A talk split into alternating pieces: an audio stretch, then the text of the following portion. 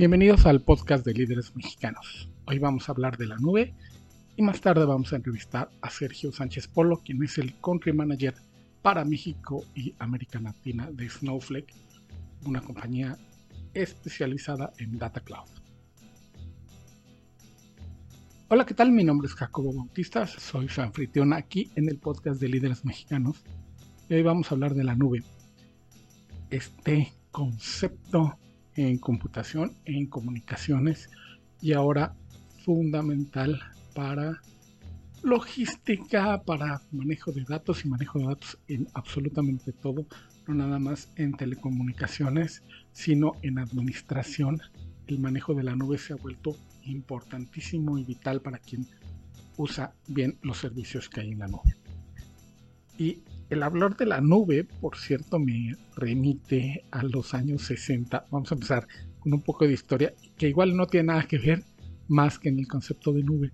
Las nubes no eran muy tomadas en cuenta, y estoy hablando de las nubes del vapor de agua que está sobre la Tierra, y la atmósfera como parte de lo que somos del planeta tomo esta desviación nada más como un dato curioso en, la narrativa de este podcast, que de hecho, es, de hecho están los podcasts hechos de, estas de estas tangentes en los temas centrales. Si ustedes revisan alguna ilustración, algún dibujo hecho antes de los años 60 del planeta, de los mapas de un dibujo de la Tierra hecho por cualquier niño de 1950 y algo y anterior, no hay nubes. Las nubes no formaban parte en nuestra cabeza del planeta. Si ustedes ven un dibujo de 1961 de la Tierra, pues están dibujados los continentes y demás, pero sin nubes. No fue sino hasta que el Apolo 8 salió de la órbita de la Tierra, miraron los astronautas hacia atrás y sacaron una foto y se veía el planeta con las nubes.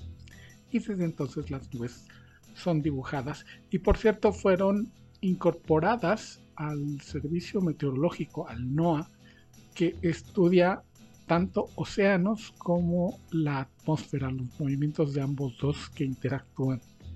Hasta que no salimos del planeta no nos dimos cuenta cómo funciona todo en uno. Y las nubes se incorporaron a nuestro entendimiento, uno del clima, y el clima no nada más son los océanos y la atmósfera, sino cómo interactuar los dos juntos. Y las nubes, pues, como somos animalitos que se arrastran por la superficie de la Tierra, muy chiquitos, por cierto, si, la, si el planeta fuera del tamaño de una manzana, la atmósfera, eso es todo lo que vemos hacia arriba, es como del grosor de la piel de la manzana. Pero hablando de la nube, ya en el concepto de computación, de tecnología, que vamos a platicar un poquito más adelante con Sergio Sánchez, el concepto es básicamente nuevo. En los noventas tempranos surgió y la historia es muy curiosa porque salió, sí, de Apple Computers. Apple Computers tenía una compañía pequeña llamada General Magic que trabajaba muy de cerca con AT&T. El concepto de la nube se lo debemos a los dos, a que daban este servicio de diferentes servidores, porque la nube es en realidad un conjunto de servidores, cada uno realizando una tarea distinta o en redundancia, es decir, si falla uno, entra el otro, no importando la localización geográfica, sino que estén conectados para que cada uno entre en distintos momentos según vayamos necesitando los datos o que corra algún programa o el análisis de los mismos datos que no son hechos en el mismo lugar. Es decir, el Internet, por ejemplo, funciona no es un ente que no exista o que no esté en ningún lado, sino que está en muchos lados al mismo tiempo. Por ejemplo, al subir este podcast, el audio, mientras lo grabo, se va depositando en un servidor. Aparte, en otro está el programa que voy a usar para manipular este audio que primero grabé y se va a ir a otro de donde ustedes lo van a escuchar. Y por cierto, la mezcla va a estar incluso en otro. Eso es a nivel muy simple. Y esto lo empezó a usar, a hacer General Magic por ahí de 1993-92. Y David Hoffman, que era uno de los empleados de General Magic, a este tipo de servicios le llamo la nube. Y ATT, para el cual General Magic, General Magic es una empresa además que ya no existe, quebró y fue liquidada. La compró luego Steve Allen, ya saben, el socio, el socio de Steve Jobs en Microsoft. Steve Allen la compró y bueno, ya la historia de General Magic realmente sí hicieron muchas contribuciones, por ejemplo, las memorias de USB. En muchísimas cosas General Magic tuvo una, una muy buena historia. Los modems, el software para que los modems funcionaran al principio, para que si nos conectáramos a Internet, también muchos fueron desarrollados en General Magic. Y les decía, dentro de esta empresa fue que nació el concepto de nube y luego gracias a ATT, que tiene una cara pública enorme, que sirve además, le brinda servicios al gran público, el concepto de la nube se desarrolló.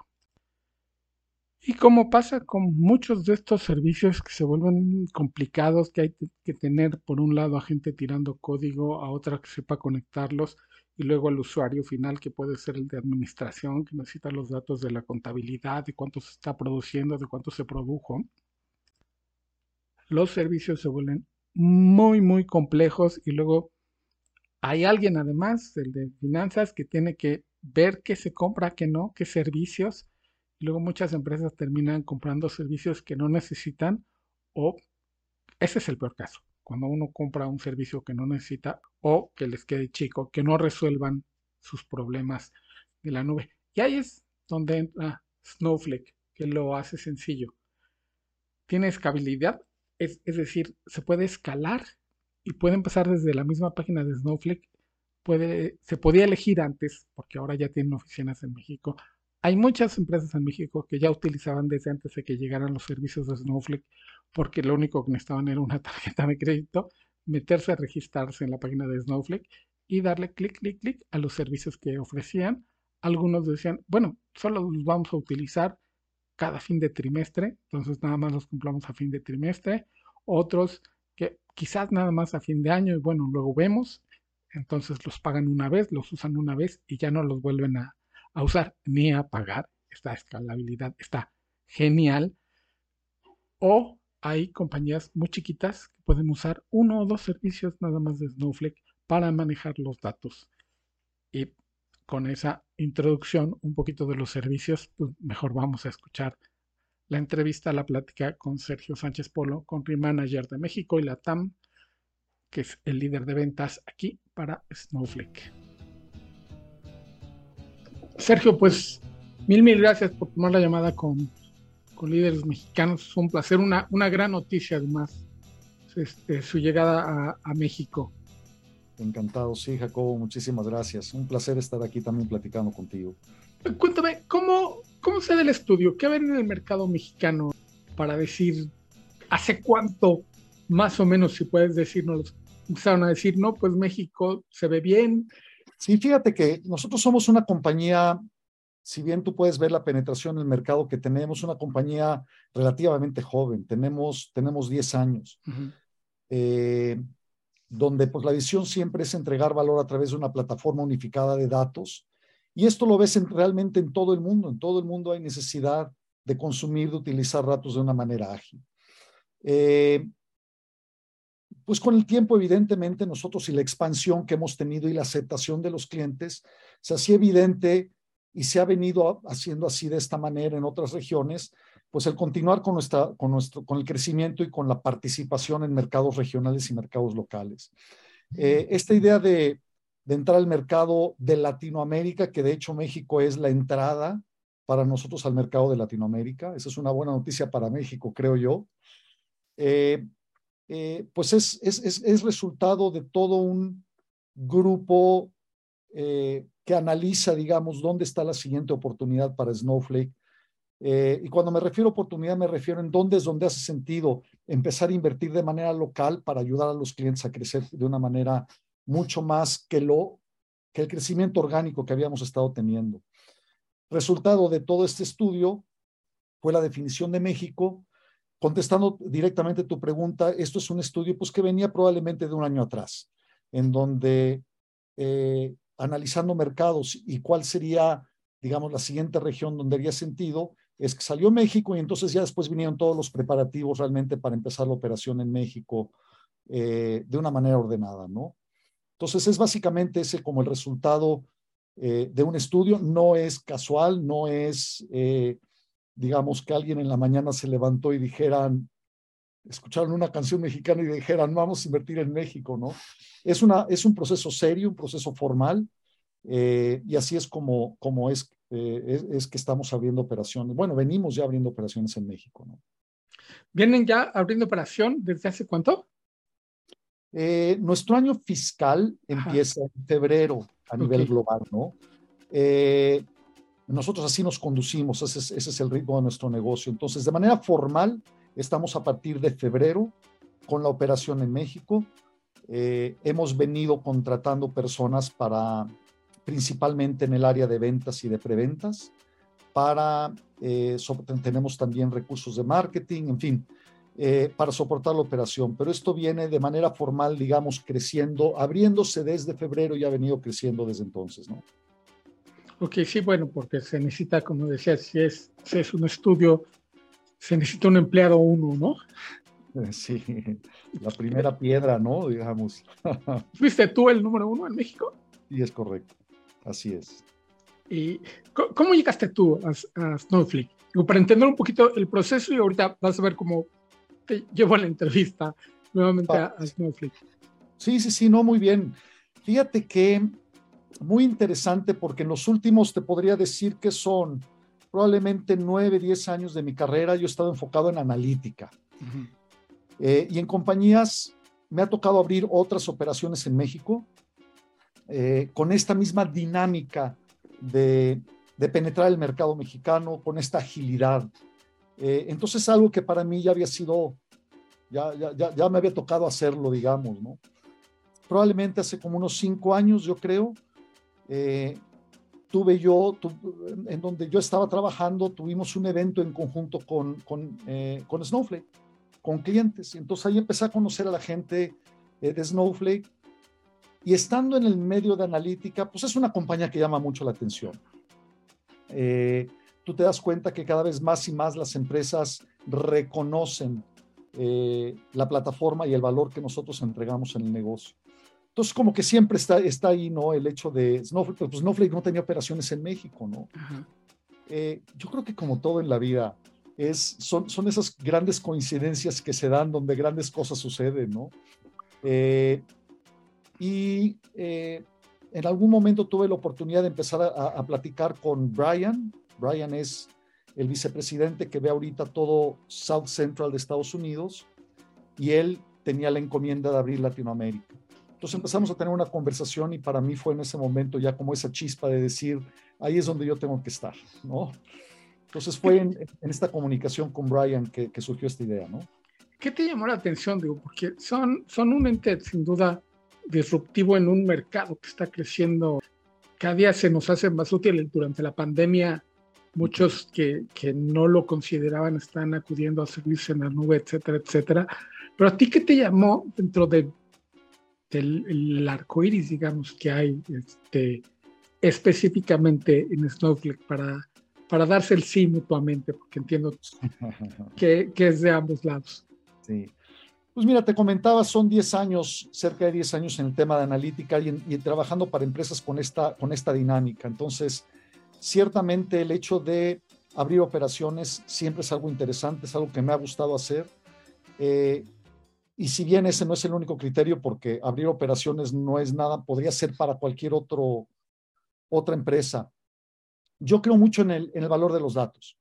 Realmente está en nuestro, en la parte más fundamental de nuestra estrategia, el poder disponibilizar de una manera ágil, de una manera rápida los datos para que nuestros clientes puedan utilizar esos datos y puedan colaborar con datos. Entonces, cuando pienso en, en, el potencial que hay, y no estoy hablando nada más de Snowflake, sino de realmente colaborar en esta economía digital y que Snowflake sea, como lo está haciendo, un participante importante en esa economía, ese, por un lado, es un reto interesante, pero por otro lado, es una, una un objetivo muy, eh, también muy importante, digamos, ¿no? Este, hablando, siendo mexicano y hablando en la economía mexicana, pues de poder ayudar a las empresas a ser mucho más ágiles, mucho más eficientes, poderlas ayudar a crecer. Fíjate que un sector de nuestro mercado importante, aunque trabajamos con empresas grandes, somos una, digo, tenemos un montón de empresas en el, eh, en las 2000 de Forbes, en los,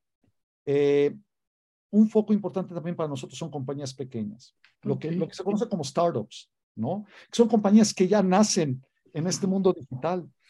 Eh, y entendiendo que México también es un mercado interesante para estas startups, es poder colaborar con estos que al final del día contribuyen con el crecimiento de la economía. Y por un lado, pues obviamente también con la expansión y el crecimiento de Snowflake, ¿no? Entonces, un poco ese, esa visión, ¿no? Ahora, que, lo que lo mencionan sobre las pequeñas empresas, porque uno de repente ve a sus clientes y dice, no, bueno, son los gigantes en manufactura o cualquier rama de, de los que atienden. Y uno entiende de escalabilidad, pero dedicándose la empresa a lo que se dedica, sí es importante hacer notar que también proveen servicios estas pequeñas, medianas empresas y como dices, las startups que la gran mayoría inician ya en el mercado digital, ¿no? Y ustedes pueden estar ahí desde el, desde el inicio, para quien, este, ahora que distribuyamos esta entrevista, quien la lea o la escuche, sepa que están ahí para ellos y que no diga, no, pues no soy Cemex, este, ¿cómo me voy a, a, atrever a tocar la puerta de Snowflake, ¿no? Sin duda, Jacobo, fíjate que eh, ahondando un poquito más en esto, ya que me brindas la oportunidad, eh, nosotros somos una plataforma que operamos mucho en el modelo de suscripción y de consumo. Mm. Eh, y para cualquier cliente, cuando, cuando se sube, digamos, a la nube de, Snowflake, va a tener todas las capacidades de Snowflake, aún empezando con, con, una implementación, digamos, muy, muy pequeña. Siendo una implementación de nube, tenemos la agilidad, uno, de poder operar en cualquier nube. Y no nada más operar en cualquier nube, sino, esto es interesante, operar a través de cualquier nube. Para nosotros y para un cliente más bien, estando en, en, Snowflake, no importa ya en qué nube están y en qué nube estén las empresas con las que quieran colaborar, ellos simplemente apuntan a los datos dentro de esta nube del data cloud que llamamos nosotros, ¿no? Pero todas esas capacidades las tienes desde la instancia más pequeña y como es un modelo de consumo, tú vas pagando con, con, base a lo que tú vayas consumiendo. Entonces puedes empezar a consumir muy pequeño y ahí tienes todas las capacidades y ahí puedes crecer. Ah, ok. Ágiles a cualquier, cualquier nivel, ¿no? Que eso es parte de lo que de repente frena cuando las startups tratan de dar el, el siguiente paso, agilidad es lo que falta, ¿no? Sí. Y fíjate, eh, eh, agilidad y, y, elasticidad, en que tú puedas crecer y decrecer tu operación, realmente crecerla, pero, pero también de pronto tienes que decrecer porque tienes picos en tu operación, los famosos fin de mes. Entonces, cuando tienes una estructura que no te dé esa flexibilidad, tú operas bajo, bajo unas fronteras rígidas en las que no te puedes mover. Entonces, ¿qué sucede ahí? Si estás por debajo de esas fronteras, tienes capacidad ociosa desperdiciada. Si excedes esas fronteras, no puedes porque son fronteras físicas que te limitan el poder crecer de manera temporal, digamos, o de manera estacional. Y estando nosotros en la nube y en este modelo de negocio que tenemos, los clientes pueden, con esa elasticidad, poder de pronto habilitar más capacidades de procesamiento sobre los datos para cumplir ciertos procesos y después poderlos, poderlos bajar. Y es más, no nada más eso. En Snowflake esos procesos y esas capacidades de cómputo se prenden y se apagan automáticamente para que tú siempre estés ajustado a lo que realmente estás consumiendo, una vez más siendo un modelo de consumo. ¿no? Pasa en la digitalización y es pregunta, que me traigo la teoría, pero no, trabajando en este medio se queda así como teoría, de que en el proceso de digitalización en el que muchas empresas están, no saben qué datos son los que enriquecen la operación y, van tratando. ¿Sí, sucede esto? Eh, eh, insisto, es pregunta. Sí, fíjate que es muy buen punto además porque tradicionalmente Hoy yo no creo que, el reto sea, eh, sea no disponibilidad, sino cantidad de datos. O sea, las empresas generan datos de manera natural, de una forma, pues ya muy, muy importante. Y ahí está el punto que tú mencionas, es una vez que tienen, ¿qué hago con esos datos? ¿Cuáles son los datos que me sirven? ¿Cuáles son los datos que tengo que usar para tomar una decisión? ¿Cuáles son los datos que tengo que tener un poco más en un modo que, eh, entendiendo este concepto de frío y caliente, en un modo más frío y simplemente para almacenarlos, porque probablemente van a servir para un tema regulatorio, quizá, probablemente los vaya a consumir de manera agregada. Fíjate que tradicionalmente te decía que eso normalmente son distintas etapas del dato y son silos que se crean de manera natural porque así estaba la tecnología. Con Snowflake todos esos silos se rompen. ¿Por qué? Porque en Snowflake es ese gran repositorio y déjame llamarle plataforma porque eso es realmente como lo que nosotros somos, hablar de repositorio para hacerlo un poco más sencillo. El ejemplo donde un cliente puede depositar ahí todos sus datos, vengan de donde vengan y en la estructura que tengan, no estructurados, completamente estructurados. Y sobre esa misma plataforma pueden, ya sea el usuario final o los científicos de datos, tener ese subset de datos de una manera muy ágil pero siempre apuntando al mismo dato. Entonces tú no tienes replicación de datos. Entonces tú tienes esa agilidad para poder probar con unos datos y poder hacer modelos sobre esos datos. Si esos datos te dieron el resultado muy bien, si no pruebas con otros. Es decir, Snowflake te permite tener esa disponibilidad de datos sin que tengas tú que, que, escoger en qué silo, llamando de esos silos, o en qué sistema están esos datos que te van a servir para el análisis. No sé si más o menos con eso expliqué o respondí la, la pregunta. Sí, sí, ahora que, dijiste de los silos quedó mucho más claro el que uno de repente se puede perder fácilmente. Es, es ahí donde estaría la, la, gran diferencia, el valor agregado de Snowflake, que no importa, como decías, en qué nube o en varias tengo en, en ustedes el, digamos, el canal, la plataforma, como bien decías, para encontrar lo que a mí me sirve analizar y seguir creciendo, ¿no? Sí, sí, fíjate, es un poco ese concepto. Yo te diría dos cosas. Uno es, al tener este operar a través de cualquier plataforma, es, el, es, es poder depositar ahí todos, los, todos tus datos. Entonces, no tienes que tener distintos sistemas, ya sea para datos fríos o datos calientes, o un sistema para tu data lake, otro sistema para tu data warehouse, otro sistema para repositorios ya listos para consumirse de manera departamental. Los tienes todos ahí, ¿no? Y operas a través de cualquier nube.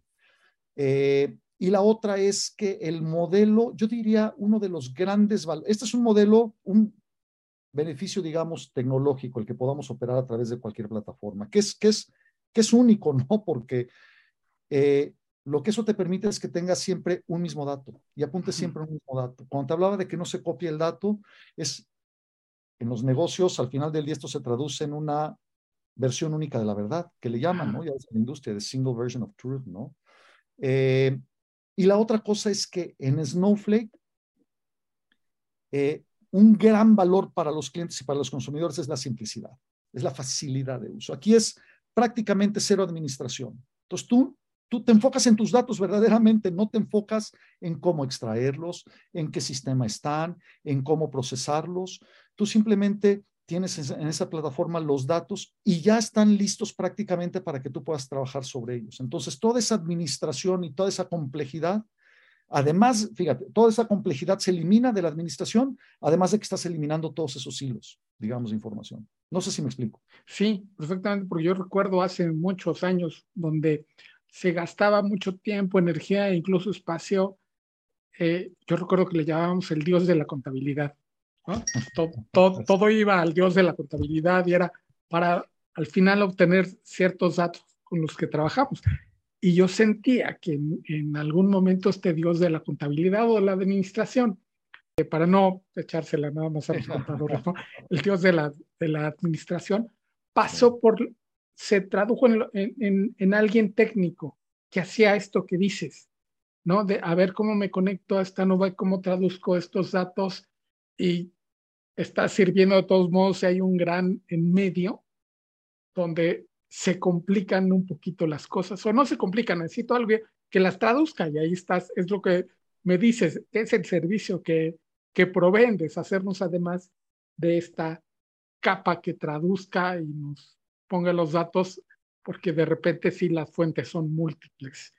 Sí, sí, más que una traducción de datos, es como el acceso simple a los datos, vengan en la forma que vengan, para que estén listos para poderlos consumir tal cual como los necesito consumir y no tenga que estar haciendo todas esas transformaciones, ¿no?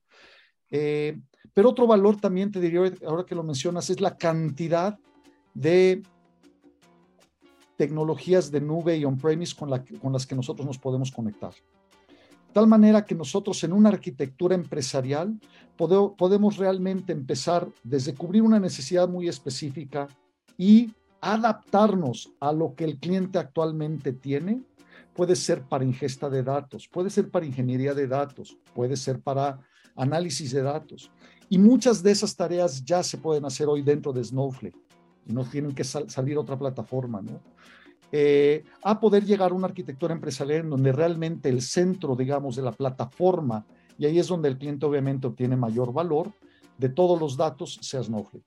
Y hablando del, del, negocio como tal y de este arranque en México, porque cada día Snowflake ha ido llamando y sale cada vez, sabes, en las noticias y cobrando relevancia de repente las que más llaman la atención, y entiendo porque es un algo que tenemos los medios, son cuando levantan dinero, ¿no? Que esas son las que más suenan. Pero habla mucho de los resultados y del, de la escala que está obteniendo el negocio. En México, ¿cuál, a, qué apuntan? ¿Cuáles, cuáles, ¿Cuáles son sus retos y, objetivos en el país? Mira, al final del día nosotros apuntamos a contribuir te mencionaba con el crecimiento de, Snowflake por un lado, expandiéndonos esta región para estar más cerca. El objetivo es estar más cerca de nuestros clientes. Y yo te diría a nivel personal y para, para, para mi equipo, pues es contribuir con, con el desarrollo y con la economía eh, de las empresas, eh, eh, que a través de esta disponibilidad de datos ellos puedan ser mucho más ágiles, puedan ser mucho más, digamos, angostos en esa capa, obviamente, de costos que tienen y esa complejidad tecnológica. Si me voy un poco más táctico, pues nosotros estamos apuntando a tener, a seguir creciendo en, el equipo de atención a, los clientes, eh, junto con un ecosistema de partners que nosotros también tenemos, eh, para, pues, para llegar al mercado. Es decir, eh, los clientes adquirían Snowflake aún cuando nosotros no teníamos operación aquí. Somos muy sencillos también inclusive de poder, de poder habilitar en muchas ocasiones a través de una tarjeta de crédito y del sitio una instancia de Snowflake. a, ese, a ese grado llegamos, ¿no? Pero realmente cuando tú quieres eh, ayudar a las organizaciones a que puedan obtener ese mayor potencial y que puedan apuntar hacia donde los beneficios eh, están, que muchos tienen que ver, fíjate, te, voy a decir un concepto ahí de colaboración de datos y monetización de datos.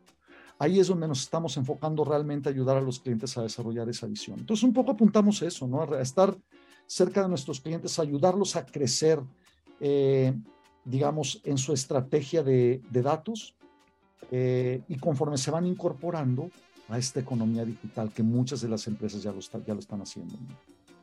Y estando aquí, como decías que ya muchos los utilizaban sin estar propiamente, es, es como un paso más, ¿no? Se sienten mucho más cercanos, sabiendo que Sergio está aquí en el país atendiendo clientes y demás. Y supongo que este pie en América Latina, en México, también ayuda, como decías al principio de la plática, a tener ya las miras, o quizá al revés, a que gente en, en, en el resto de, América Latina los vea a ustedes y los sienta más cerca.